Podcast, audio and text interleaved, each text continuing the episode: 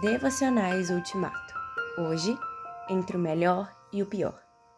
É melhor sofrer por fazer o bem, se for esta a vontade de Deus, do que por fazer o mal. 1 Pedro 3, 17. A escolha não é só entre o certo e o errado, entre o bem e o mal, entre o conveniente e o inconveniente.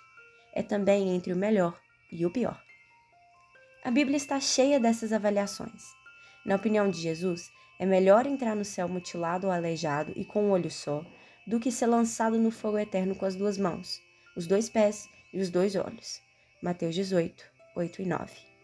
Na opinião de Paulo, é melhor contrair matrimônio com uma mulher do que arder de desejo a vida inteira.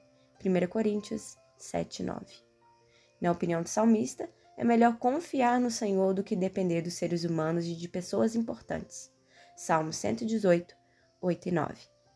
Na opinião de Pedro, é melhor sofrer por fazer o bem do que sofrer por fazer o mal. 1 Pedro 3,17. Em toda a Bíblia, ninguém fez essas comparações com tanta frequência quanto o sábio de Israel. A expressão é melhor do que aparece 15 vezes no livro de Provérbios.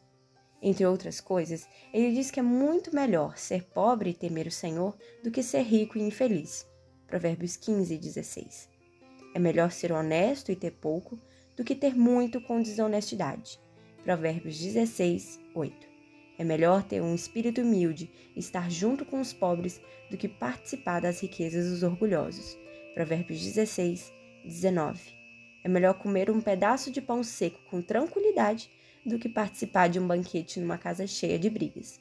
Provérbios 17, 1.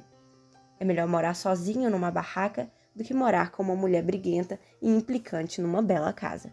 Provérbios 21, 9. Nem sempre fazer o bem está irremediavelmente associado ao sofrimento. No entanto, às vezes isso acontece, mas só quando Deus o decreta, isto é, quando Ele, por qualquer motivo, cobra isso de nós. Mais valem o suor e as lágrimas do que a conduta errada.